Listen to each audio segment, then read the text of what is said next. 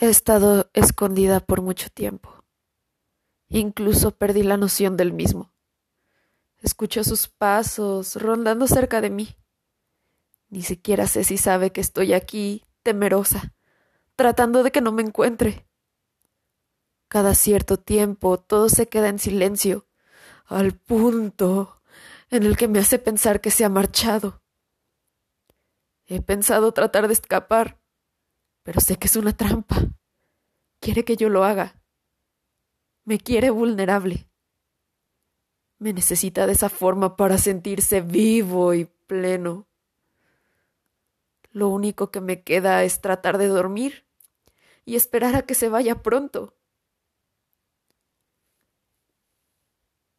La primera vez que lo conocí parecía tan... La primera vez que lo conocí parecía tan inocente. Jamás había conocido a alguien como él. Era lo que yo había estado buscando por tanto tiempo. Podía hablar, desahogarme, llorar, gritar y reír. Me sentía yo misma. Me sentía completa. Un día todo cambió. El cambió por completo. Es como si hubiera planeado todo esto para que yo fuera indefensa ante él, como una presa. Después de todo, sería más fácil manipularme para obligarme a hacer cosas que yo no quiero. Vagamente recuerdo la última vez que lo hizo. Solo veo imágenes aleatorias. Cosas que no quiero describir porque me repugnan y me dan ganas de vomitar. A veces se va por días. A veces regresa sin previo aviso. Cuando vuelve, lo escucho susurrarme al oído. Siento su presencia. Siento dolor en todo mi cuerpo. En ese momento me doy cuenta de que no estoy a salvo en ningún lado.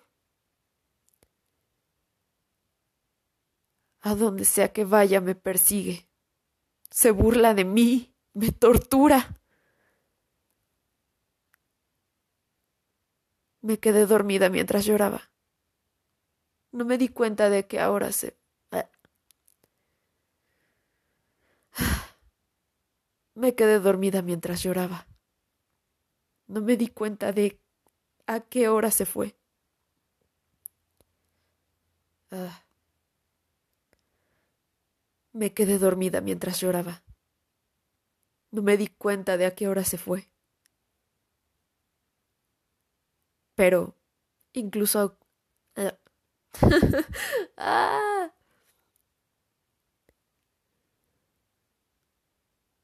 Pero, incluso aunque se vaya, sé que no estoy a salvo. Me encuentro atada a él y no hay manera de dejarlo. No existe psicólogo que lo aparte, ni persona alguna que me haga olvidarlo. Es parte de mí, está dentro de mí tan dentro que arrancarlo significa mi muerte. Sería suicidio espiritual.